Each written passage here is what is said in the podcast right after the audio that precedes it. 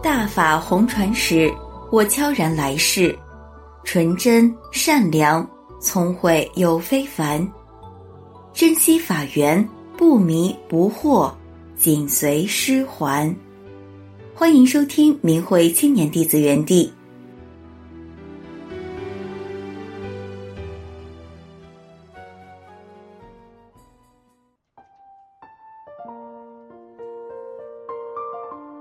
大家好，欢迎收听今天的明慧青年弟子园地。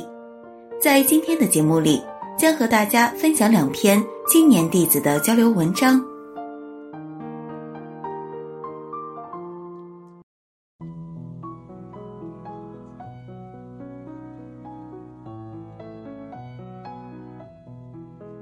请听明慧网青年弟子交流文章，题目是《走出病业假象后的感悟》。作者：青年大法弟子。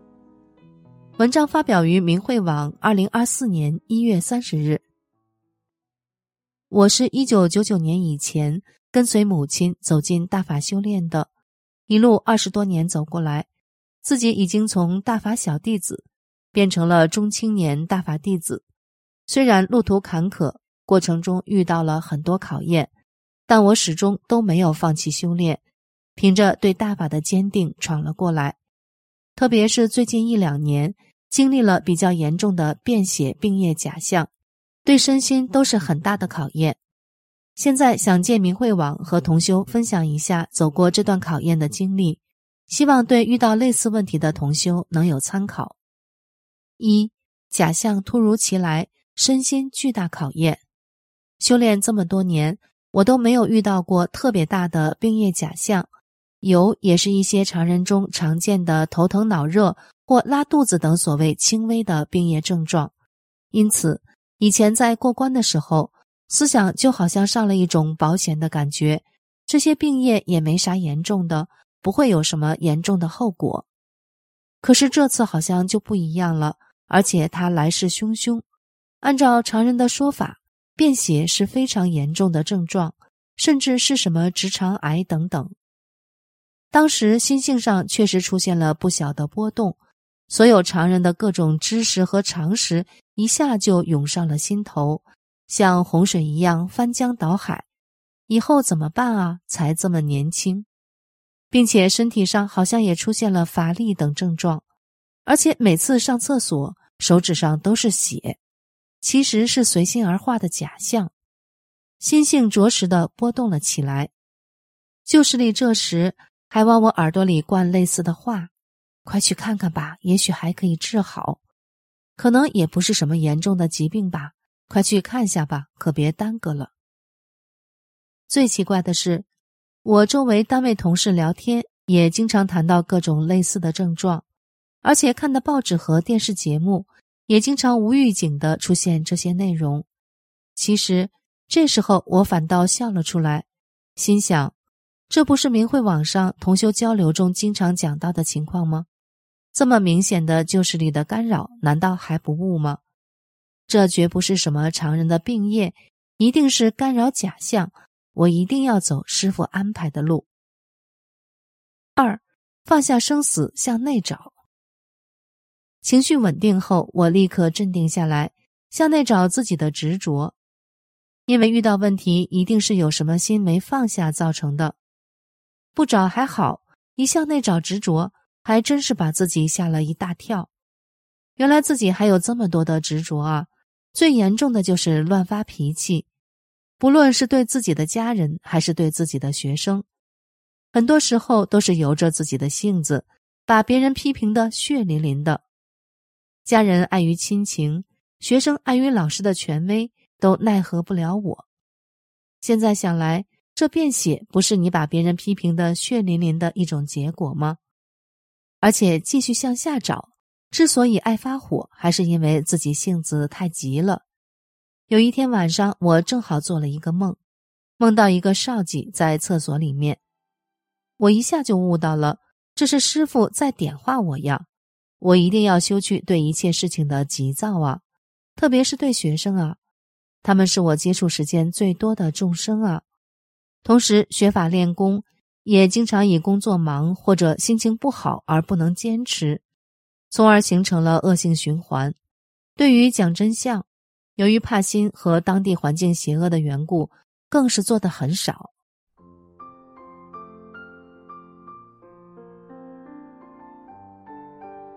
三，认真做好三件事是解决一切的钥匙。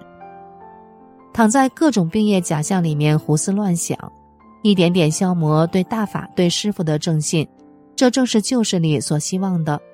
既然悟到了，我就要马上行动起来。首先，每天坚持三点五十五起来练功，即使有早自习会耽搁，回到家也一定要补上，并且四个整点发正念也一定不要落下。每个整点发正念时，也加上一念，清除邪恶旧势力对我身体的病业假象干扰。平时上下班的路途中，也随时发正念，并且在为人处事方面，也一定去掉急躁的心。面对自己所教的学生，不论他们表现的有多么的让人生气，我也尽量让他们感受到来自老师的善意。特别是这一点，其实是很难把心放下的。因为学生行为有时候是非常变异的，周边的老师几乎都会隔三差五的发火，这也是现在大陆学校的一个真实的写照。但是我尽量跳出人的这一方面来思考，要看到，其实学生的生命来当人也不是偶然的，一定不能和常人一样对待他们。其次，面对几乎停滞的第三件事，面对面讲真相。我和母亲同修决定，还是要尽可能的去做。暂时的可以去当地的邪恶公检法机关前近距离发正念，绝不能再待在家里不出去。最后也要清晰的认识到，所做的这一切不是为了好病而做的，是反过来利用这样的病业假象来重新归正自己的修炼，走师傅安排的路。这里面没有旧势力的份儿。根本不听、不看、不感受这个所谓的病业假象，就是做好三件事，加紧弥补。就这样，不到一个月的时间，那些不正确的状态就不知不觉的消失了。四，出现反复不动心，继续提高心性。有的时候，病业假象和旧势力的干扰也是很狡猾的。在过了很长一段时间之后，可能思想上觉得病业假象消失了。也渐渐的放松了，这时旧势力正好抓住了时机和把柄，又来迫害和干扰。这种回马枪对心性考验其实挺大的，会让心态产生很大的波动，会觉得上次的好了是真的好了吗？从而产生动摇。但是对于真正能坚定实修的大法弟子来说，只要能百分之百的相信师傅，相信大法，就没有过不去的坎儿。既然上次都能做好，这次更是能做好。不要把出现的各种麻烦当做是麻烦，在不承认旧势力干扰的同时，也把其当做是提高的好机会。在继续做好的同时，师傅点化让我悟到了，不光是要就事论事的去掉造成病业假象的执着心，而是要整体的把心性提高一个层次呀。在思想中。我都能感到师傅点化给我的整体的一块板子，一个平面的向上提。其实说来也很惭愧，都修炼了这么多年了，师傅讲的提高心性的法和转法轮那一节里面举的例子，都读过无数遍了。此后，我马上端正好心态，在继续做好三件事的同时，做到时时刻刻对人对事都要符合一个修炼人的心态。修得执着无遗漏，整体的向上提升自己的层次。在过程中，有时也还会犯一些错误。为此，我自己想到了一个以前读书时的方法，就是把它们都记下来，一个一个对照，下次做好，杜绝再犯。这样，又过了一些时间，虽然旧势力也还是很狡猾的，在玩冰叶假象时好时坏的把戏。但是我的心性已经在师傅指的修炼道路上向上走了，明显有个感觉，就是那个病业假象和怕心等等执着心，已经在很下面低矮的一个地方了。心性提高上来了，身体的病业假象也在不觉中消失了。结语：写出此文，目的是想利用我自己所走过的这个磨难和点滴所悟，与同修交流，特别是与青年同修交流。不论咱们遇到什么磨难，一定不能动摇修炼的决心和信师信法的坚定。只有在这样的基础上，才能加紧向内找执着，走过磨难，提高层次，把旧势力试图破坏大法弟子的坏事，变成我们修心提高的好事。让我们在这最后所剩不多的时日里，加紧实修，做好三件事，唯愿师尊孝。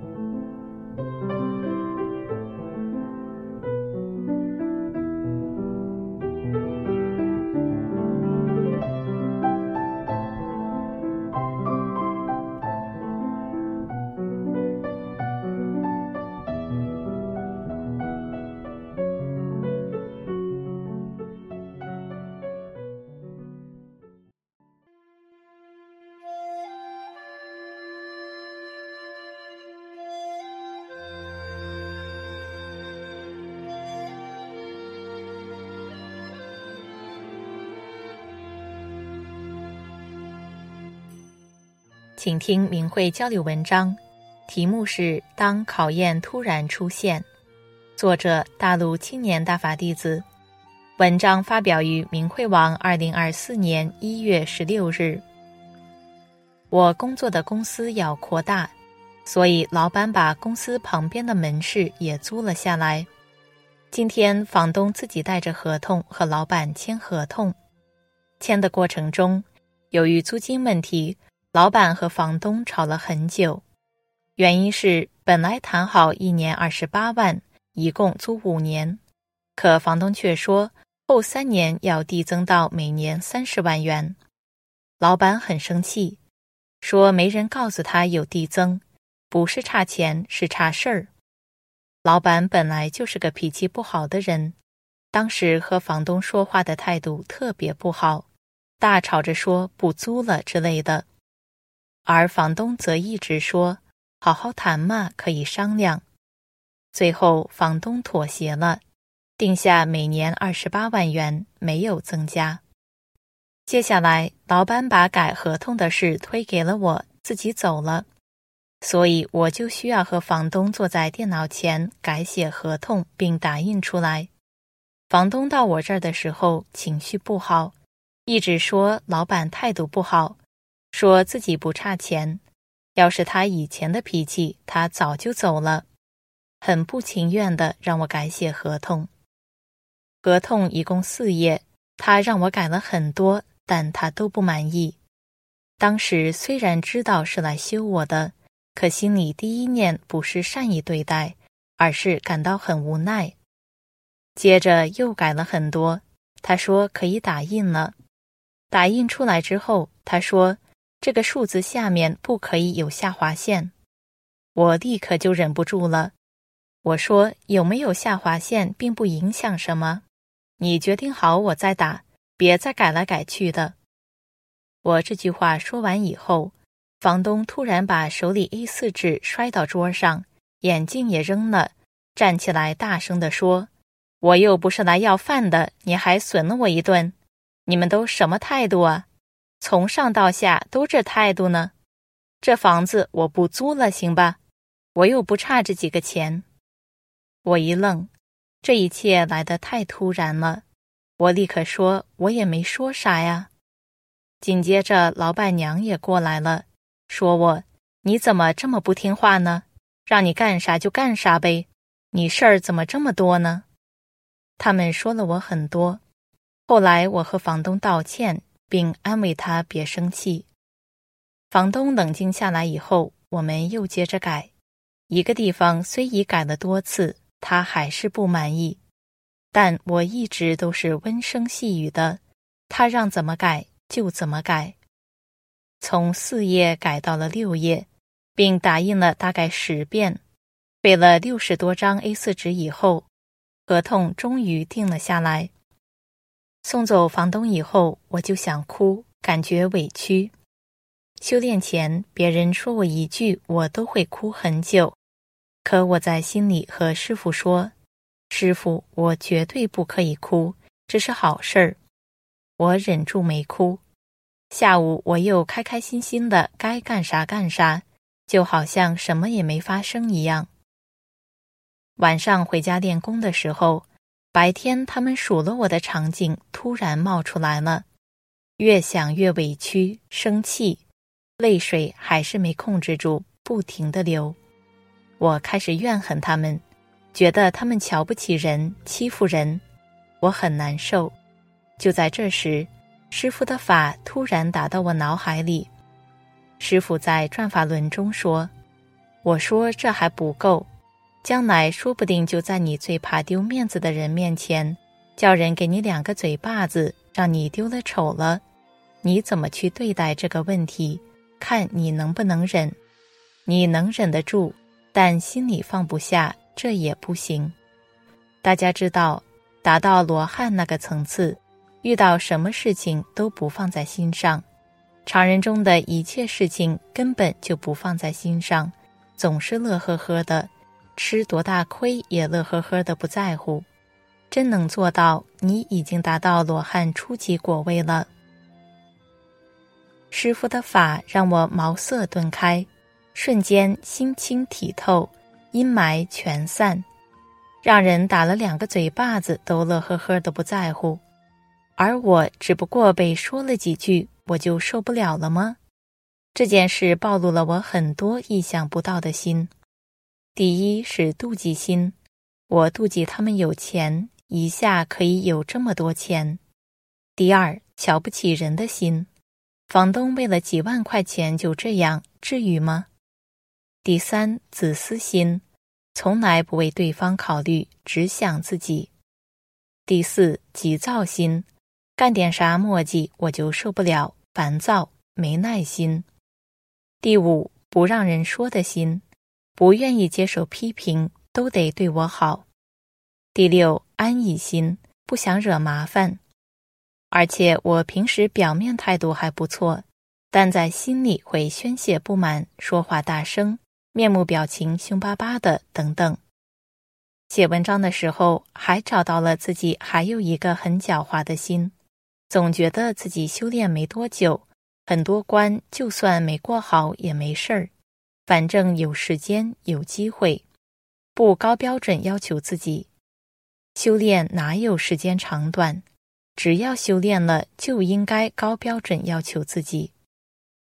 弟子不争气，总是让师傅操心呢。师傅为了我的修炼，给我安排可以提高我心性的这一关，而我却甩开了，没过好，还怨这个怨那个的，悟性太低了。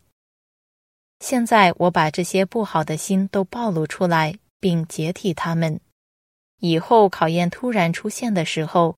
我一定要做好，不能再让师傅为我操心了。我要努力精进，多学法，做到师傅在《红银实修》中讲的“做道是修”。以上是我个人现阶段的认识，不在法上的地方，请同修慈悲指正。